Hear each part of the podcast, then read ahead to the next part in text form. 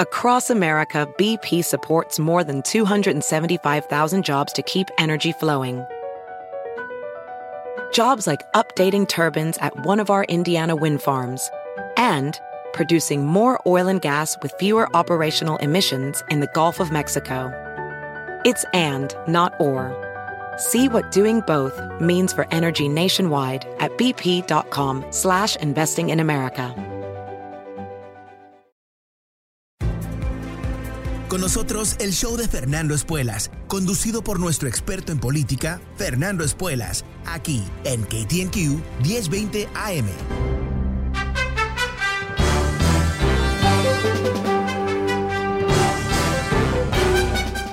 Hola, ¿cómo estás? Soy Fernando Espuelas. Muy buenas tardes. Gracias por acompañarme desde Washington.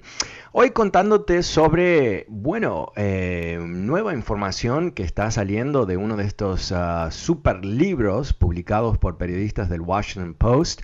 Uh, libros que, eh, bueno, hay un par de libros que se están uh, circulando en el ámbito político que están teniendo un impacto bastante dramático sobre nuestro propio conocimiento de los últimos días de Donald Trump, el último año de Donald Trump, sus esfuerzos para corrompir la Constitución de Estados Unidos, para pisotarla, pisotarla y terminar uh, destruyendo la democracia de Estados Unidos. Esto no es retórica, no es exageración. La información que tenemos frente de nosotros ahora Uh, es devastadora para toda persona que uh, sigue apoyando a Donald Trump, al menos que son, como él, un unos fascistas, ¿no? Y no soy yo que dice que Trump es un fascista, en realidad hay personas mucho más calificadas que yo, uh, historiadores de primer nivel, como por ejemplo el general Mark Milley. Mark Milley es um, el presidente en, en, inglés, Chairman of the U.S. Joint Chiefs of Staff, que se traduce básicamente como jefe del Estado Mayor Conjunto, o sea, el militar número uno de Estados Unidos. Y él, uh, citado en uno de estos libros, eh, tiene palabras bastante devastadoras uh, en su análisis de lo que estaba haciendo Trump. Ahora, eh, para ser claros, Milley fue nombrado por Trump. Y uh, en ese puesto eh, no es un representante de Trump, no es su sirviente, es un asesor del presidente, pero obviamente tiene un poder muy importante. él es la conciencia de los militares de alguna manera. ¿Y qué es lo que le preocupaba a Milley de lo que estaba haciendo Trump? Bueno, él pensaba que Trump estaba tratando de destruir la democracia, que en sus varias declaraciones mentirosas sobre el robo de las elecciones, él estaba llevando a cabo un procedimiento no muy desimilar, escucha esto, no es mi comparación, es de Milley, de un procedimiento muy semejante a los nazis en el comienzo de la década de los 30, en donde eh, a través de la violencia salvaje, las mentiras, la propaganda, lograron derrocar la democracia de Alemania y reemplazarlo con una uh, dictadura fascista que obviamente termina en el Holocausto y la Segunda Guerra Mundial. El tema aquí es que Milley es una persona, uh, como te puedes imaginar, uh, para llegar a ese nivel en las Fuerzas Armadas de Estados Unidos, es un tipo brillante. Eh, es un tipo que ha, historia, ha estudiado historia profundamente, es parte de su trabajo. Y cuando él siente estos, estas comparaciones, cuando él hace estas comparaciones con Hitler, no es algo así ligero, no es un chiste, no es un comentario sin trascendencia, al revés, es algo profundamente trascendente. Y él le comenta esto a otros oficiales de las Fuerzas Armadas. Cuando él ve lo que está pasando el 6 de enero, el día del ataque al Capitolio, él lo interpreta, como muchos de nosotros lo interpretamos, como un intento de golpe de Estado, donde Trump buscaba crear suficientes disturbios que le permitiría invocar una ley, the Insurrection Act, una ley muy antigua que básicamente le da al presidente eh, casi superpoderes eh, sobre la población civil de Estados Unidos y utiliza uh, las Fuerzas Armadas como medida de, parar lo que sería una especie de revolución. ¿Te imaginas que este tipo de ley se ha utilizado muy pocas veces en la historia de Estados Unidos, que es muy grave y que simplemente sirve o complejamente sirve para defender el país de lo que sería un alzamiento armado.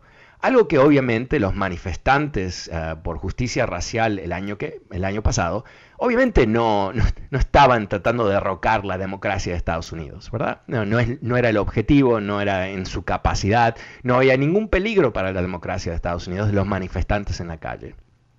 Pero Milley interpretó que lo que Trump quería, y era eh, mandar soldados a tirarle tiros, literalmente, a los manifestantes, era un intento fascista de coparse con la Constitución. Y que más allá de eso, en el 6 de enero, había un plan en pie para lograrlo.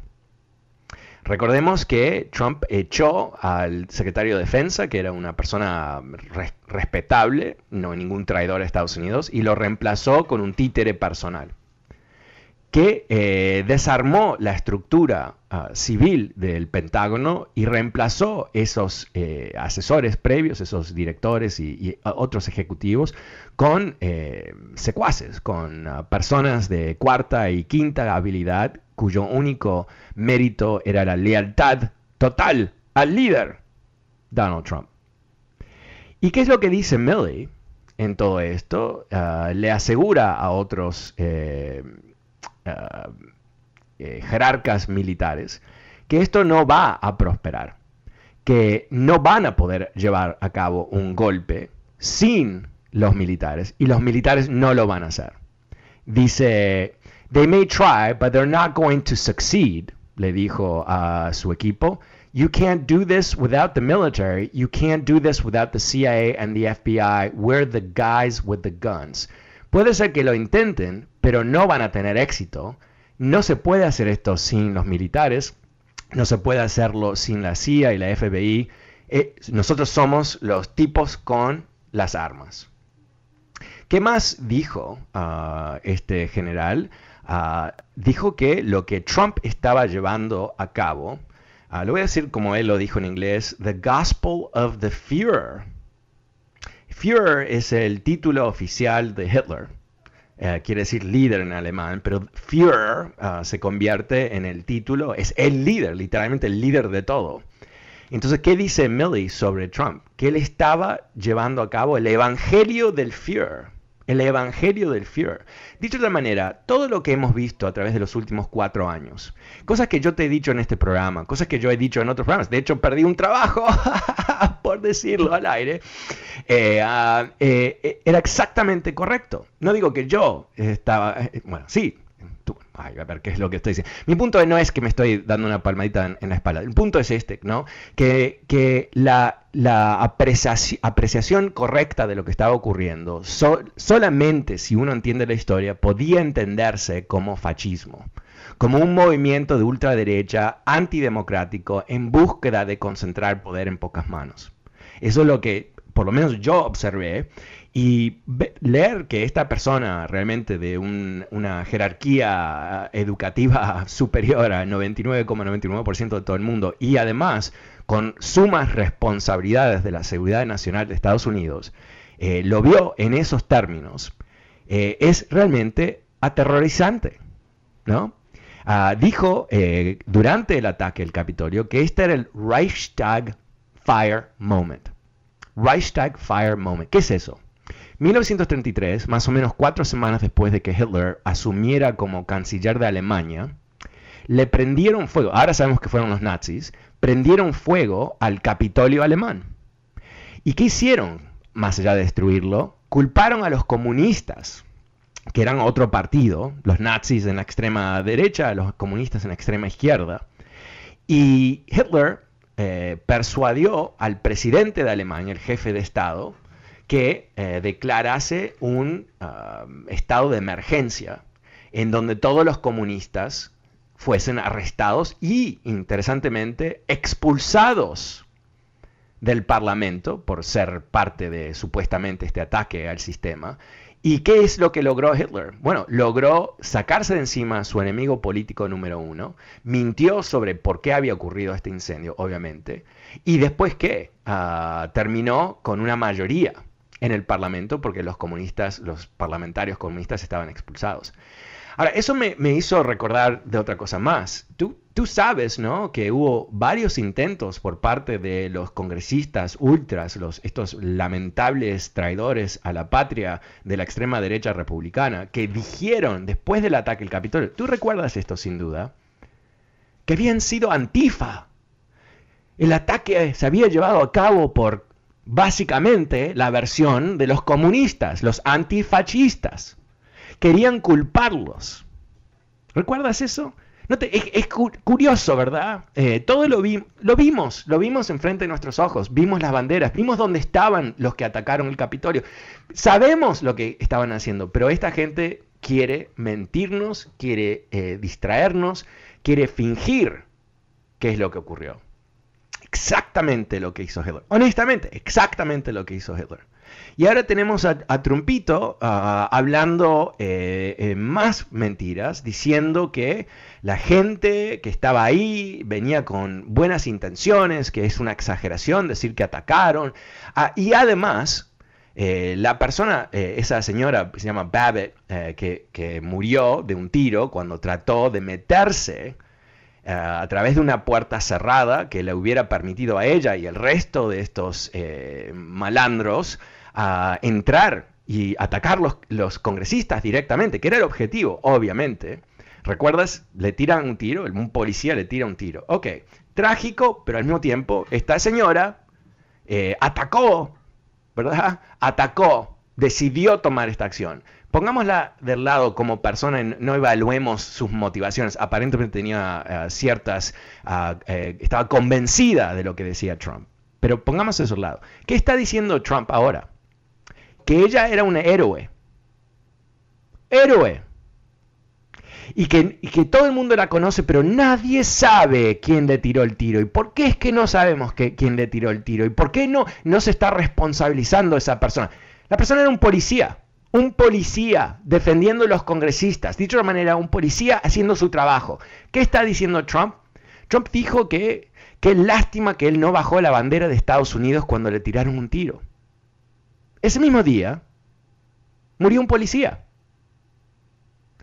Más de 100 policías fueron ah, eh, perjudicados, dañados, eh, lastimados en este ataque. ¿Te parece que el presidente está diciendo algo sobre los policías? No. Está hablando sobre uno de estos que atacaron la democracia. Una vez más, la mentira. Otra cosita más que yo creo que, es interesante que dice um, uh, Milley es que como Hitler, él hizo esta comparación. Como Hitler, Trump siempre es la víctima. Y, interesantemente, siempre el que puede resolver todo. ¿Verdad? ¿Cuántas veces has escuchado que él dice, solamente yo puedo arreglar las cosas? Solamente yo, yo decido, yo hago. Hitler. Ahora, quiero eh, distinguir, obviamente, cuando decimos que él actúa como Hitler, no estamos hablando de, un holocausto, pero obviamente, pero, que hay ciertas eh, semejanzas muy obvias en un procedimiento de Hitler y Trump está comprobado, es obvio, tenemos las pruebas. Siempre vuelvo a mm, lo que dijo su... Ah, Uh, ex esposa, la ex esposa de Trump, la primera mujer, uh, Ivana, la hija de Ivanka y los tarados esos dos hijos que tiene, eh, que Trumpito dormía con un libro de los uh, discursos de Adolf Hitler en su mesita de luz. La ex esposa nos informa que de todos los libros en planeta Tierra, de los cuales hay literalmente millones, Trumpito tenía los discursos de Adolf Hitler sobre su mesita de luz. Yo creo que esto es significativo. Eh, eh, cuando yo escuché eso años atrás, eh, me reí un poquito porque pensé, este payaso tiene ambiciones de ser un Hitler, pero le queda muy corto. Porque Hitler tenía muchos defectos, malévolo, loco, estúpido no era una de esas cosas. Donald Trump tiene muchos defectos, entre uno de ellos es que es un idiota. Y esto también es algo que se entiende a los más altos niveles de sus asesores, que es alguien que no tiene capacidad intelectual para entender cosas, pero sí tiene esta ambición narcisista, enfermiza, de siempre ser el foco de atención, siempre ser el centro de todo, eh, aplausos, eh, de ser eh, básicamente el show. Bueno, es, es increíble, para resumir, antes de ir a las líneas, qué cerca llegamos a la destrucción de la Constitución de Estados Unidos. Leer todo esto hoy me hizo recordar al eh, esfuerzo que hizo Giuliani dejando un mensaje de voz a un senador esa noche del 6 de enero diciéndole que intenten todo lo posible para demorarlo. No dejen que se certifiquen las elecciones ese día. Querían sí o sí parar el proceso constitucional porque yo creo que eso les hubiera permitido declarar algún tipo de emergencia, de, cambiar el procedimiento y, en ese caos que hubiera emergido, Trump se hubiera quedado. Eso no es simplemente mi análisis, una vez más, sino es lo que pensaba Milley. El número es 844-410-1020, 844-410-1020. ¿Cómo lo ves tú? ¿Te sorprende todo esto? ¿No te sorprende? Eh, llámame y cuéntame. También recordándote que este programa está disponible a través de podcast. Te puedes eh, suscribir gratuitamente en fernandoespuelas.com, Apple Podcast y Spotify. Pero ahora vamos a las líneas con Mauricio. Hola Mauricio, ¿cómo estás? ¿Cómo ves toda esta conexión hitleriana? Buenas tardes. Sí, yo lo estaba escuchando y a la misma vez estaba leyendo de que ese tipo de diabólico. Pero no, mi punto es ese en esos instantes. Ahora que se sabe todo eso y alguien lo escribió, ¿qué resultado puede salir de, esto? Además, eh, hay dos personas que últimamente dijeron que fueron los que asaltaron el, dinero 6 y una salió libre porque dijo una cosa está y el otro recientemente lo dejaron ir y es el que estaba el primero en línea detrás del, del, del, de, la seguridad del, del, ¿Por qué, ¿Por qué? O sea, ¿cuál es la oh, idea de estos, estos jueces queriendo cámaras y todo y hasta ellos se dan la, se jactan de, de haber hecho eso? Mira, eh, yo diría que hay que dividir estas cosas en dos. Uno es, ah, una, una, parte es la, el procedimiento legal que se está llevando a cabo hacia más o menos las 500 personas que han sido arrestadas por el ataque en sí. Y cada uno de esos casos es individual, cada uno obedece los hechos de esa persona y, las acusaciones y la evidencia. Y no podemos juzgar todo el proceso um, ah, por un caso, otro caso. Leí lo mismo que tú y es un poco decepcionante, pero no sabemos, no, somos el juez, no podemos estar ahí. Lo que sí sabemos es que el gobierno está eh, muy, muy enfocado en llevar a esta gente a, enfrente de las cortes, acusarlas de lo que se puede comprobar y, y que las consecuencias sean las consecuencias. La segunda parte es quizás lo más importante, que es Donald Trump y su entorno y la gente que lo ayudó y la gente que sigue repitiendo la gran mentira. Eh, porque yo creo que, no podemos hacer creer que tuvimos uh, casi un golpe de Estado el 6 de enero, está todo bien ahora, tenemos un presidente normal, uh, tenemos las cosas un poco más bajo control. Yo creo que se están preparando para continuar. O sea, lo, más eh, obvio que te puedo decir sobre Donald Trump ah, perdón, sobre un, golpe, intento de golpe de Estado, es que Hitler fracasó en su primer golpe de Estado. Ah, Chávez, eh, muchos dictadores ah, terminan en el poder después de uno o dos intentos. Y yo creo que aquí es la problemática de lo que ha desatado Trump, es que desconectó el Partido Republicano de sus ah, raíces democráticas. Y ahora es, el Partido Republicano de hoy no es el Partido Republicano de hace cinco años atrás, el Partido Republicano de hoy es un partido radical, antidemocrático, que está solamente enfocado en el poder y no tiene nada más en términos de su moralidad o su eh, visión que el poder. Ah, muchas gracias por la pregunta. El número es 844-410-20. Soy Fernando Espuelas. Vuelvo después de una pequeña pausa con más de tus llamadas. No te vayas.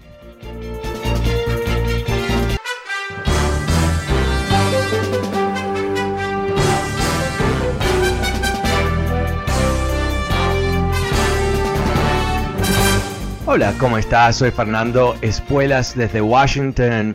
Un gran cambio creo que ha llegado a Washington, D.C., por lo menos en términos de percepciones del alzamiento del 6 de enero. Eh, estos nuevos libros que se están publicando, uno de un periodista del Washington Post, perdón, del Wall Street Journal y dos periodistas del Washington Post, eh, nos dan ah, nuevos detalles sobre el, año pasado y en particular ah, el tiempo después de que Trump perdió las elecciones y empezó su campaña para destruir la democracia de Estados Unidos. Y entre algunas de las cosas que se está hablando ahora en forma mucho más seria es si llegó el momento de describir el, movimiento MAGA, el trumpismo, como un movimiento fascista, ¿no? algo que está por afuera de eh, la, clásica división liberal conservador y nos lleva, ah, quizás en forma bastante obvia y rápida, hacia un enfrentamiento entre las fuerzas de la democracia, y no digo simplemente los demócratas, pero todos los estadounidenses, independientemente de ideología, que están a favor de la constitución, la democracia, de la república como existe, como fue creada, ah, y el resto, ah, que van, bajo el nombre de republicanos en general, y el número, número uno de los republicanos es el líder ¿no? de este movimiento, como ah, quizás eh, en los tiempos de Hitler, donde eh, Hitler no solamente llegó al poder siendo un audaz político, sino que también movilizó la violencia ah, de mucha gente, de, miles y miles de hombres en particular, que se prestaron a ser los matones y la fuerza armada del partido nazi. Y cuando hablamos de los ah, Proud Boys y Boogaloo Boys y todos estos eh, grupos racistas neofascistas, ¿qué son?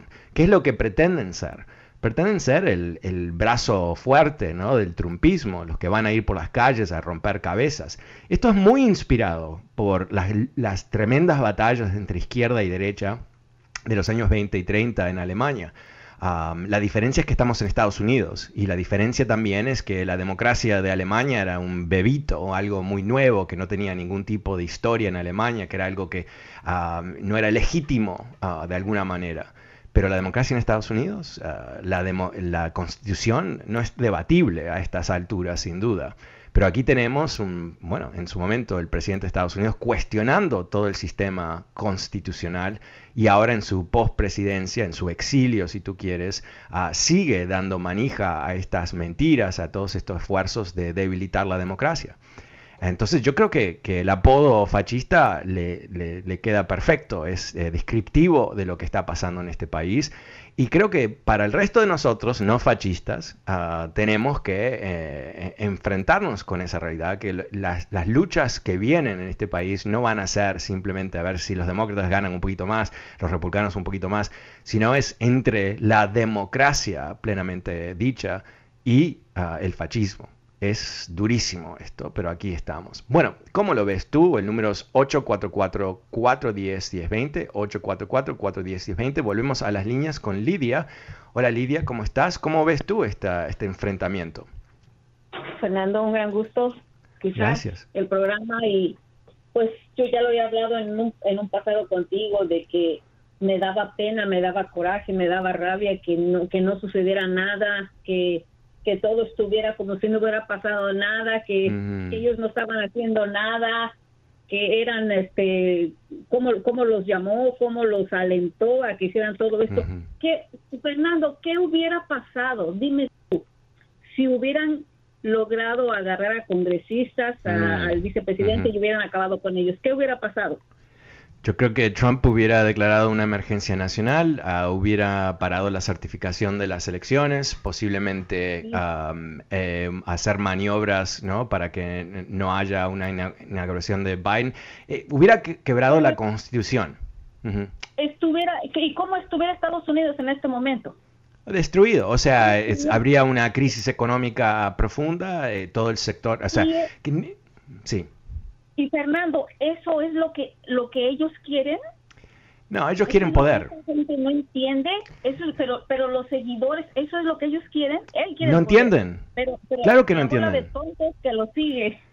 No, mira, yo creo que es más profundo que una bola de tontos, ¿no? Es, es eh, un movimiento fascista, eh, toca el corazón de sus seguidores, eh, haciendo promesas, dando miedo, Ah, repartiendo golosinas, todo lo necesario para convencer a esta gente que se están enfrentando con ah, una fuerza ah, que los va a destruir, te van a quitar el país, cuántas veces dijo Trump eso, y que hay que pelear para quedarse con el país. Y, sabes qué, a esta gente que, si escuchas los, algunas de esta gente que ha hablado con la prensa después de atacar el Capitolio, y están tratando de excusarse diciendo que yo no sabía cómo funciona el gobierno, yo no sabía esto, yo no sabía lo otro. Primero yo pensé, primero no me importa que no sabías porque esta información no es secreta y existe el Internet, inclusive puedes buscarla, pero más allá de eso, yo me di cuenta que estamos frente a un país que ha trabajado ah, casi por ah, control remoto, ¿no? O sea, eh, la democracia ha funcionado tanto que la vasta mayoría de los estadounidenses no votan. Ah, no se preocupan, no saben quién es su congresista, no les importa porque las cosas funcionan bastante bien. Yo hacía una comparación el año pasado, creo, entre la condición de Estados Unidos para la mayoría de los, los estadounidenses. Te puedes olvidar del gobierno, no es relevante, no tienes que pensar del gobierno día y noche. Y lo que ocurre en muchos países latinoamericanos, donde el gobierno, por su incapacidad, por su corrupción o un sinfín de, otras razones, te puede destruir tu vida día a día con las idioteces. Y qué, bueno que estamos en Estados Unidos y no ahí.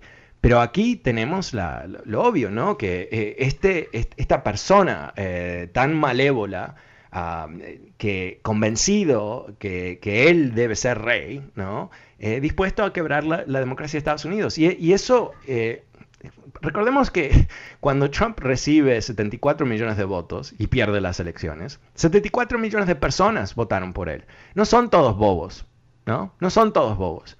Hay fascistas en ese grupo.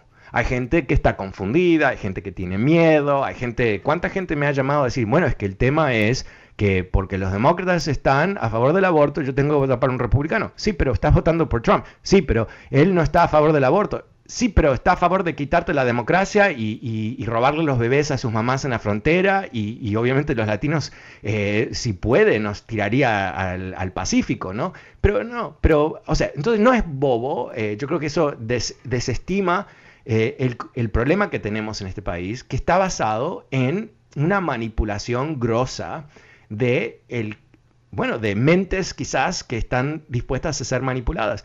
Gente que se siente aislada del país, gente que, que, ve un presidente afroamericano y no dice, wow, qué bueno, qué avance en nuestro país finalmente. No, dice, ah, la amenaza.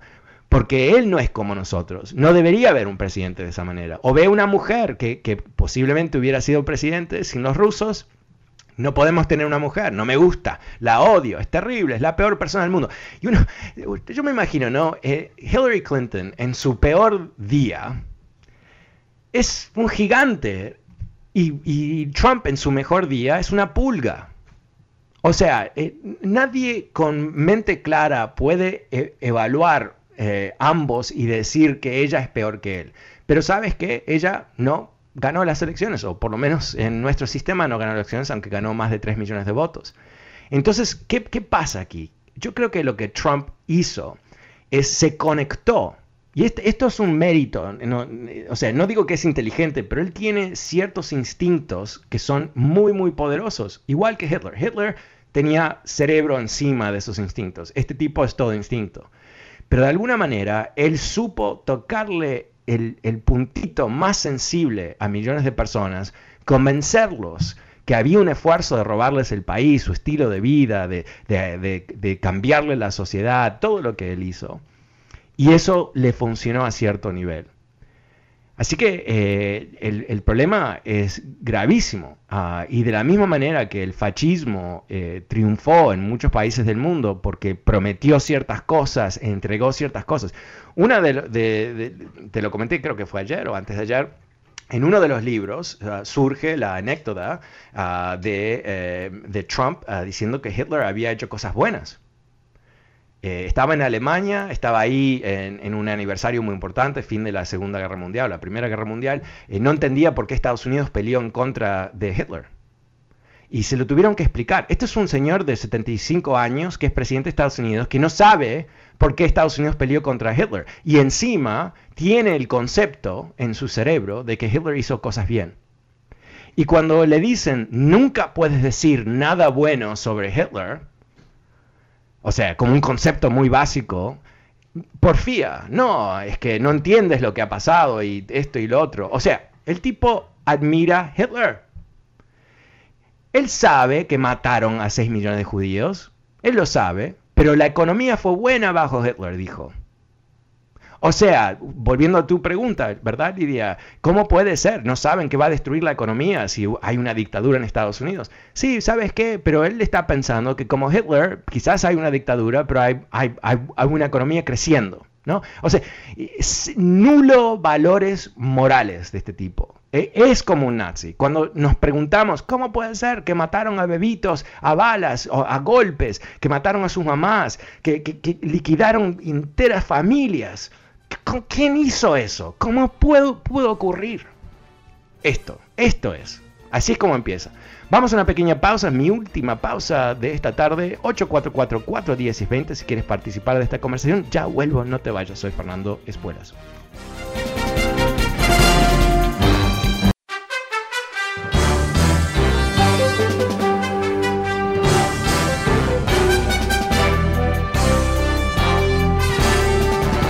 Hola, ¿cómo estás? Soy Fernando Espuelas. Muy buenas tardes desde Washington. Muchas gracias por acompañarme. El número es 844-410-1020. Te estoy contando sobre este explosivo nuevo libro que cuenta la historia del jerarca número uno en las fuerzas militares, el general Milley Ah, muy preocupado el 6 de enero que lo que estaba pasando en el Capitolio y lo que estaba haciendo el presidente en el discurso antes del ataque al Capitolio representaba una movida fascista. También en este libro reporta que cuando hace casi una semana antes del ataque al Capitolio hubo una manifestación aquí en Washington de trumpistas que buscaban crear líos en las calles, algo que le recordó a él el comportamiento de, las tropas irregulares, de los matones de Adolf Hitler, ah, yendo en las calles de Berlín atacando a, personas que ellos ah, pensaban eran de la izquierda y todo eso. Un escenario bastante triste y, muy preocupante y un escenario que no podemos decir que eh, se ha acabado del todo con un Trump todavía emitiendo mensajes salvajes desde su exilio. Bueno, ¿cómo lo ves tú? 844-410-1020. Volvemos a las líneas con Amelia. Hola Amelia, ¿cómo estás? Aló Amelia. Hola, sí, gracias por toda la información que nos da. Y fíjese que ahorita recordé cuando una vez que fui a jurado y el juez nos dijo no puede compartir absolutamente nada de este caso con su familia. Y al salir oí la conversación de una señora que era su primera vez y le preguntó al que estaba con ella, ¿por qué no podemos decir nada a nuestra familia? Y él dijo, es que los seres humanos somos muy somos influenciados muy fácilmente, sobre todo si no leemos, si no oímos noticieros como de televisión pública que no se vendan que sean libres de decir lo que quieran decir. Y dije, ¿cuánta razón tiene este señor? Y algo que usted escribió de todo lo que ha hecho Trump para, para tener los seguidores. Fíjese que vi una, vi una serie en, en la televisión pública que se llama El Manual del Dictador y es de mm. cuatro partes y habla cómo, cómo pasó lo de lo de, de Corea, el de Italia y el de España y el otro no me acuerdo. Pero todos los pasos que describen, todos los siguió Trump. Hay pie de la letra. Y, los más efectivos es, usted tiene muchísima razón, el, el miedo. El miedo y buscar a un enemigo que sea diferente a ti. esa es la primera técnica. Tiene que ser diferente a ti. Miedo y el otro es que te vienen a quitar algo. Te vienen a quitar de tu zona de confort. Esas tres cosas que me quedaron grabadas son sumamente efectivas. Pero yo diría que el miedo, usted tiene mucha razón, el miedo a lo diferente es lo que este señor usó a la perfección y que sus seguidores, eh, perdón, pero una bola de ignorantes. cuando los entrevistan, cuando los entrevistan. Y digo, wow, y si da miedo, si da miedo. Da miedo, que rápido da miedo. a tantas personas. Da miedo. Es que, yo creo que, que tenemos que ver eh, eh, esta mentira que él sigue contando, diciendo que le robaron las elecciones, eh, tiene un eco muy importante en la historia, que es la, la, mentira que contó Hitler exitosamente por mucho tiempo, en donde convenció a los alemanes que no habían perdido la Primera Guerra Mundial, excepto que fueron traicionados por los judíos. Y esa mentira, eh, que era absurda para cualquiera que vivió durante esa época, se repite a lo largo del tiempo y se convierte en una creencia. Es como que hay una reestructuración de la verdad. Y sobre esa mentira, eh, él, ah, Hitler, eh, utiliza una especie de creciente odio hacia los que traicionaron a Alemania ah, para poco a poco aislar a los judíos y eventualmente matarlos. Y sé que esto suena bastante extremo, suena un poco dramático, eh, pero eh, lo que nos olvidamos cuando vemos hacia atrás a la historia y vemos el desastre de Hitler, el, holocausto y la Segunda Guerra Mundial, siempre pensamos que iba a ser así sí o sí, como que estaba destinado a ocurrir. Pero no, eh, es lo que ocurrió porque él tuvo la capacidad de hacerlo y los que se oponían no tenían la capacidad de oponerse.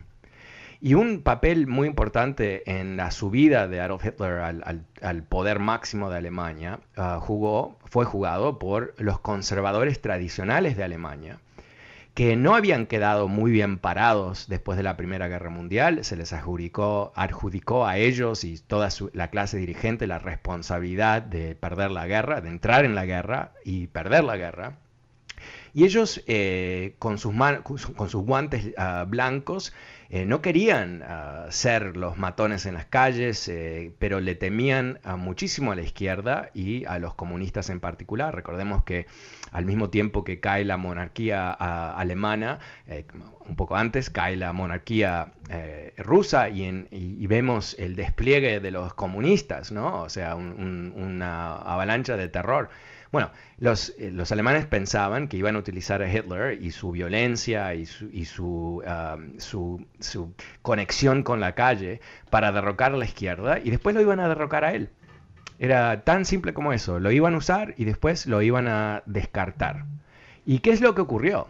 Obviamente tú sabes la historia. En realidad eh, lo que ocurrió es que él los descartó a ellos. Bueno, de hecho les dio ah, trabajitos por aquí, le dio cierto poder, cierto impacto. Los grandes empresarios eh, se sumaron al proyecto de los nazis porque él compraba muchas cosas. En fin, eh, destruyeron la, democracia de Alemania y le entregaron el poder absoluto a este tipo. Y no, no, no es que estaba cantado, no, es que, estaba escrito en, en la historia que iba a ocurrir. No, es, es algo que, que, la gente misma en Alemania no estaba preparada para una democracia. No, no, entendían, lo entendían intelectualmente, pero no lo entendían como mecanismo de gobierno.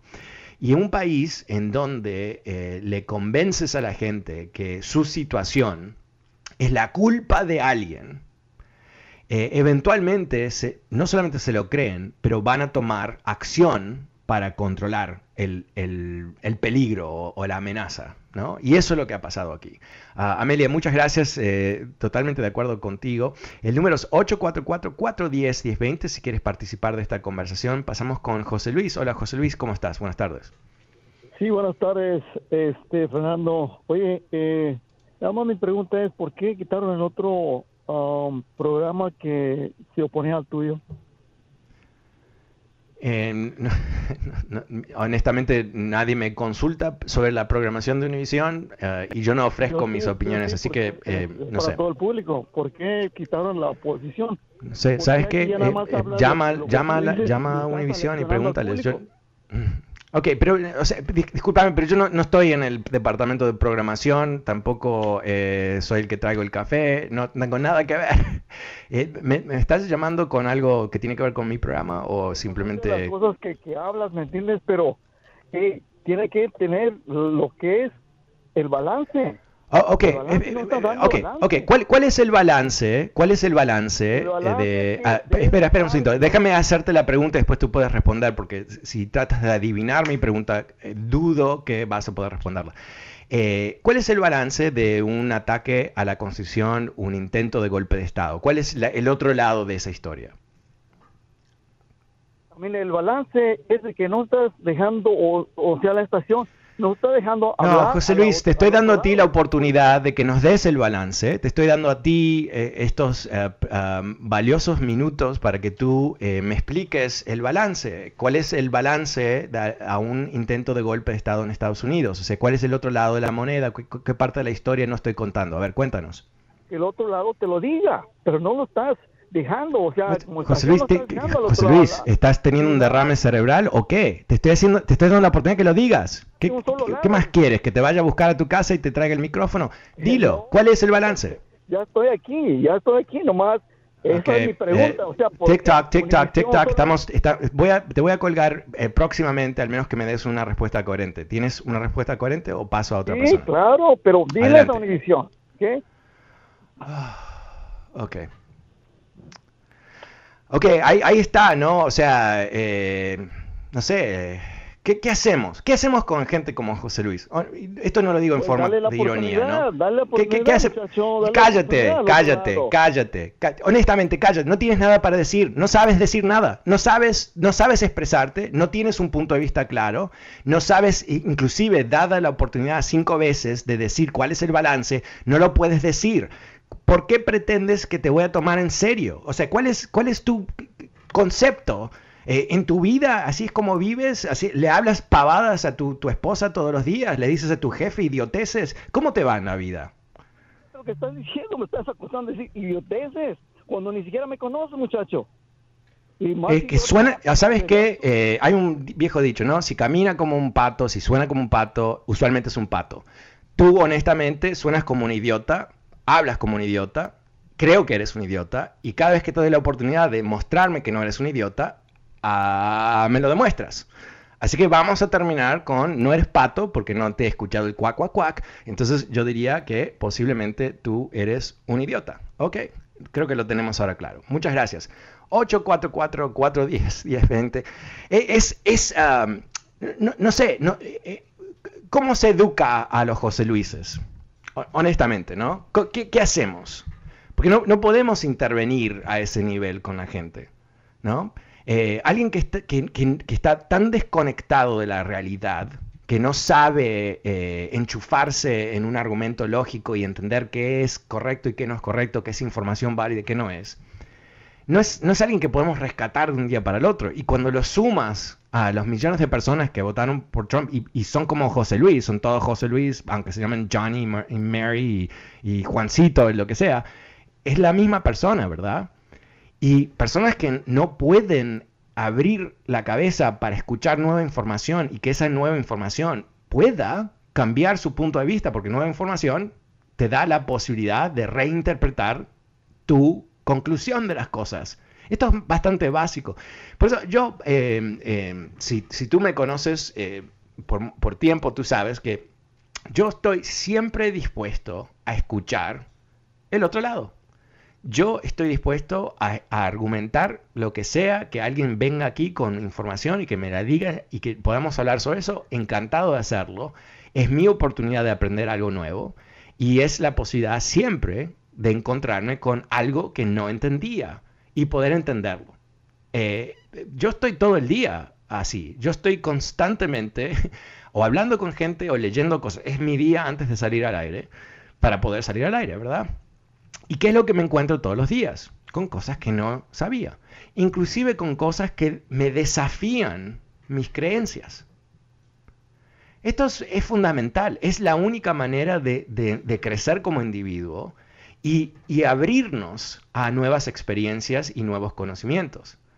Eh, cuando tenemos gente eh, en este país, de las cuales sobran, que están desconectadas de esa posibilidad de enfrentarse con nueva información, tenemos un país de bobos.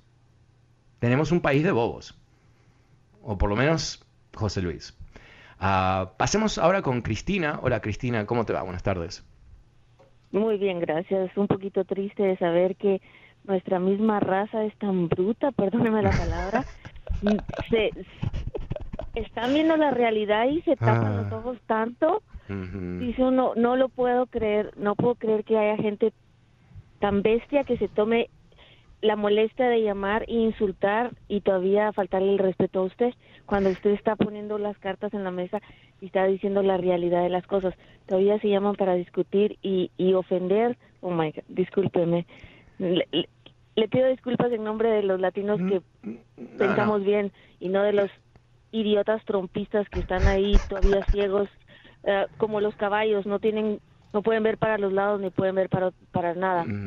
Wow. Ah, yo trabajo eh, en, un, en un farmer market y ayer iba un señor con una gorra de Trump y yo vendo helados, vendo nieve y le dije a mi hija jugando, ¿le escupo la nieve? Y me dijo, oh. Porque mirarle la gorra al señor, pero era broma, no lo iba a hacer. No, no, me imagino que sí. Dije, eh, sí, y sin máscara y sin nada, digo, wow, bueno, siguen con la... Digo, ¿no les dará vergüenza ponerse la gorra? Todavía hay mucha gente que sigue y no sigue no, no, no. Es, que no, no, hay, gente en Twitter, trumpistas en Twitter, que, eh, eh, que solamente existen ah, para insultar gente que está en contra de, Trump. Están buscando ese nivel de atención. O sea, si tú estás en, me imagino que tú estás en Los Ángeles en algún lado, Cristina. Sí, ok. si tú, o sea, eh, Trump quizás recibió ocho votos en Los Ángeles, ¿no? si tú te estás dando un paseo con, el, con la gorrita de Trump Tú quieres conflicto. Tú quieres que alguien te diga. Ahora, yo respeto a esa persona eh, y respetaría que se pongan la, gorrita, que un t-shirt, que se, se, disfracen de Trump. Es un, país libre, buenísimo. Pero yo creo que esa persona, entendiendo el odio que hay hacia Trump ah, en, la, en, Los Ángeles y otras partes del país, está buscando eh, esos enfrentamientos. Porque yo creo que, que muchos... Mira, eh, no, soy psicólogo, pero yo creo que hay un nivel de frustración en este país, en, ah, cierta gente, donde han abandonado esperanza de poder avanzar en sus vidas. Y lo único que le queda es el odio. Lo único que le queda es el desprecio a otros, odiar a los inmigrantes, a afroamericanos, a las mujeres, a lo que sea.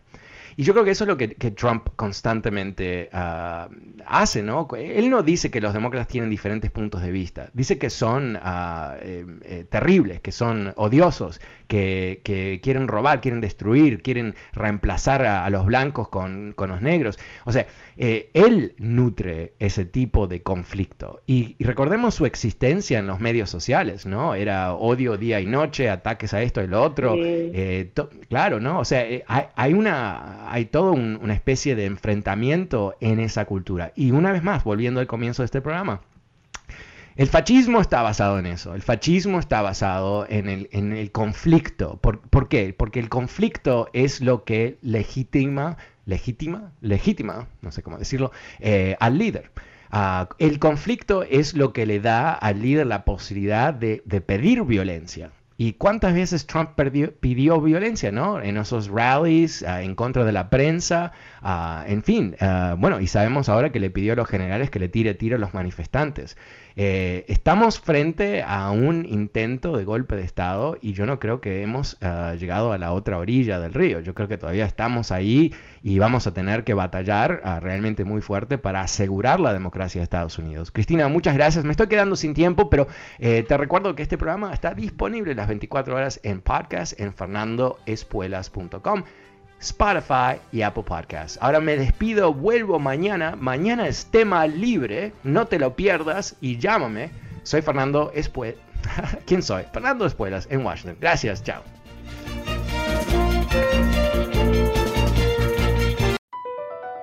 BP added more than $70 billion to the U.S. economy in 2022. Investments like acquiring America's largest biogas producer, Archaea Energy and starting up new infrastructure in the Gulf of Mexico. It's and, not or. See what doing both means for energy nationwide at bp.com slash investing in America.